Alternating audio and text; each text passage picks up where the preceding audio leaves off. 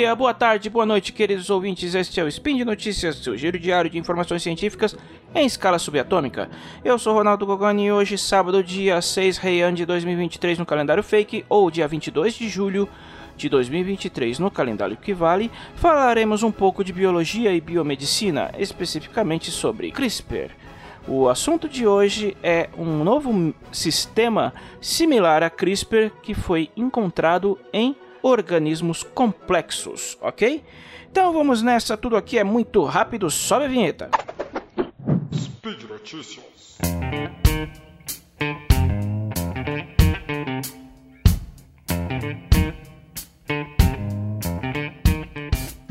CRISPR é hoje nossa melhor ferramenta para tratamentos de inúmeras doenças genéticas detectadas na fase embrionária e até algumas em organismos já formados.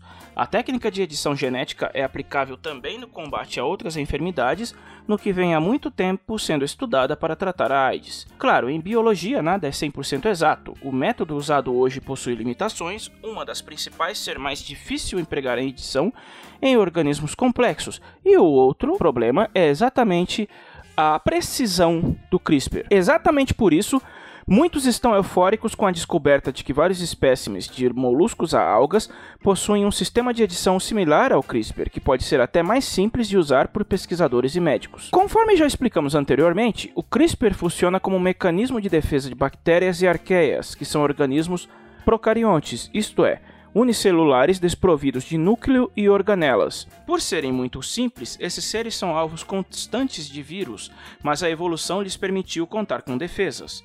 Quando um DNA invasor adentra a célula, esta ativa uma série de proteínas chamadas Cas1 que copiam um trecho do código genético e o repassam para uma enzima chamada Cas9.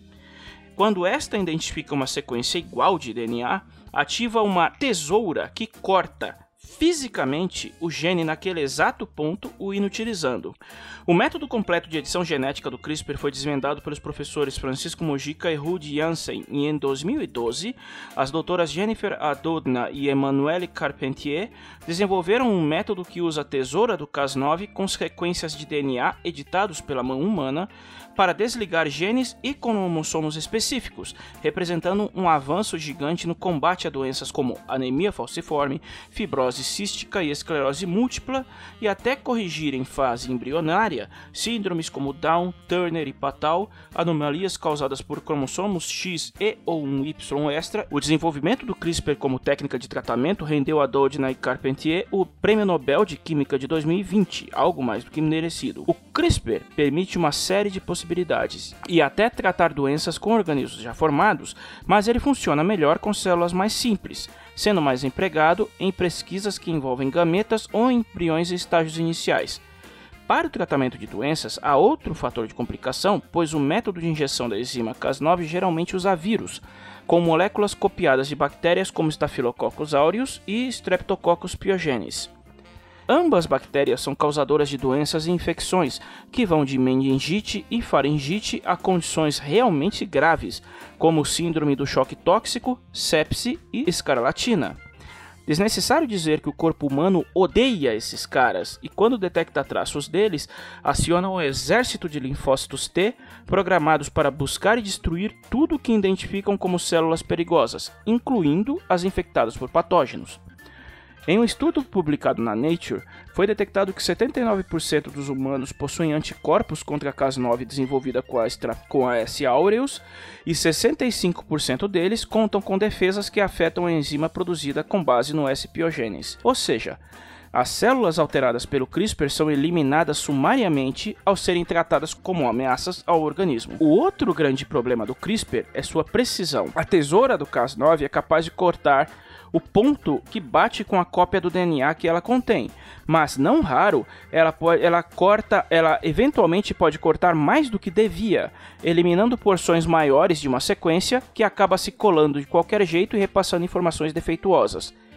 Essa perda de material relevante, que pode chegar a até 10%, descamba muitas vezes em um processo descontrolado de replicação celular, ou seja, câncer.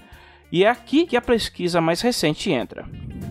O estudo conduzido pelo professor Feng Zhang, filiado ao Instituto McGovern para Pesquisa Cerebral e ao Instituto Broad, ambos do MIT, o segundo também uma parceria com Harvard, visava investigar a origem da enzima Cas9 no que foi identificado seu ancestral, uma classe de proteínas chamadas ômega. Uma delas, conhecida como TNPB, possui similaridades com outra presente em organismos eucariontes, conhecida como Fanzor.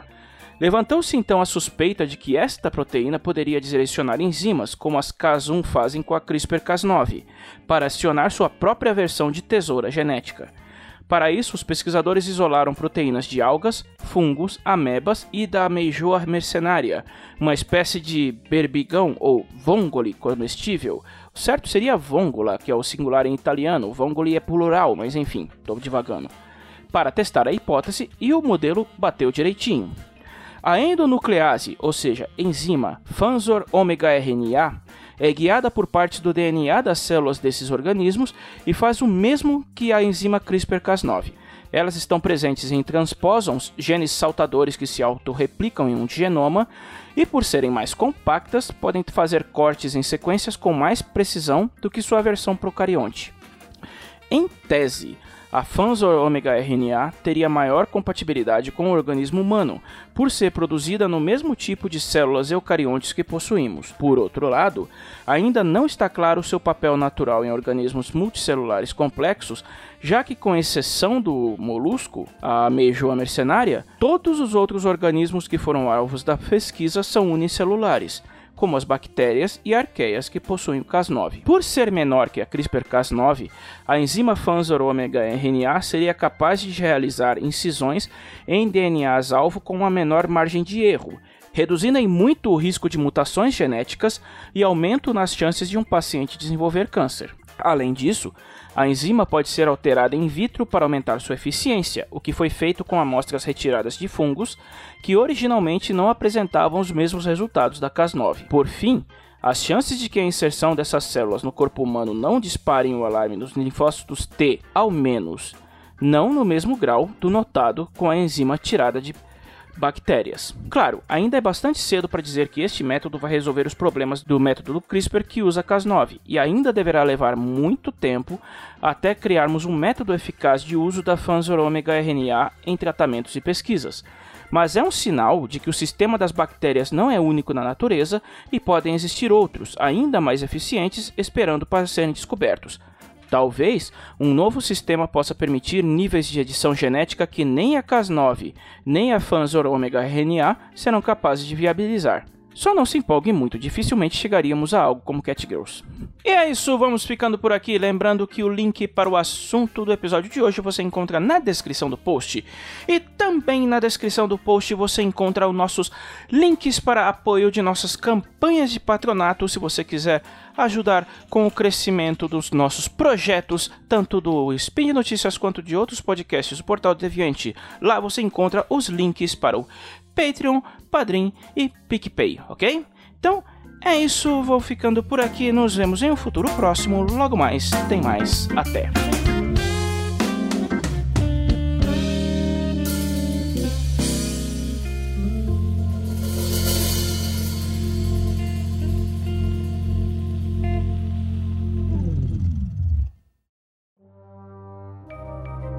Este programa foi produzido por Mentes Deviantes. deviante.com.br